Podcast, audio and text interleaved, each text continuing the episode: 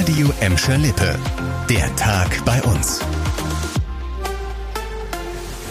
Mit Lena Klitzner. Hallo zusammen. Ab Juli bekommt ihr keine kostenlosen Corona-Schnelltests mehr. Die gibt's dann nur noch für jeweils drei Euro. Das hat Bundesgesundheitsminister Lauterbach heute mitgeteilt. Risikogruppen sind davon aber nicht betroffen. Für die sind die Bürgertests auch über den Sommer weiterhin kostenlos. Das Ganze soll wahrscheinlich schon ab nächste Woche Donnerstag umgesetzt werden. Ja, und der Grund dafür, das aktuelle Konzept mit kostenlosen Bürgertests kostet den Bund durchschnittlich eine Milliarde Euro im Monat.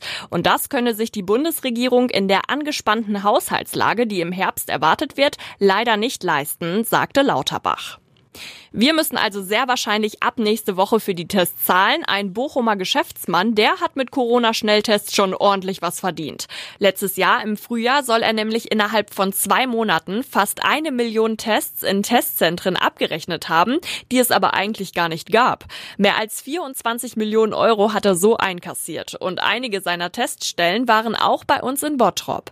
Aufgedeckt wurde der Betrug dann erst durch Recherchen von Journalisten. Dafür ist der 49-Jährige heute vom Bochumer Landgericht zu sechs Jahren Haft verurteilt worden wegen schweren gewerbsmäßigen Betrugs.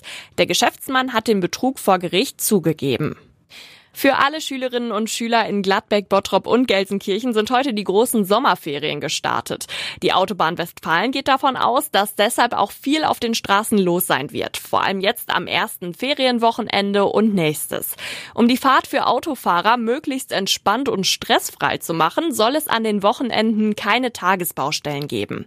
Einige Dauerbaustellen gibt es dann aber trotzdem bei uns, die für ordentlich Stau sorgen könnten, zum Beispiel im Kreuz Herne. Viel Geduld braucht ihr wahrscheinlich auch, wenn es Richtung Niedersachsen geht, denn die A1 wird nördlich von Osnabrück auf einer Länge von 30 Kilometern ausgebaut. Ein Tipp von der Autobahn Westfalen, fahrt nicht zu den Stoßzeiten am Nachmittag. Am besten sei die Abreise von Montag bis Donnerstag und am Sonntagnachmittag. Kommt gut in die Sommerferien. Und noch eine schöne Nachricht, mit der ihr ins Wochenende starten könnt.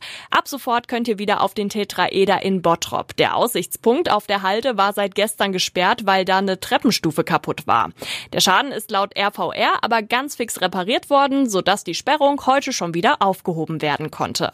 Der um die 50 Meter hohe Tetraeder ist ein wichtiges Wahrzeichen der Stadt Bottrop und vor allem bei schönem Sommerwetter kommen immer wieder viele Besucher vorbei. Das war der Tag bei uns im Radio und als Podcast. Aktuelle Nachrichten aus Gladbeck, Bottrop und Gelsenkirchen findet ihr jederzeit auf radioemschalippe.de und in unserer App.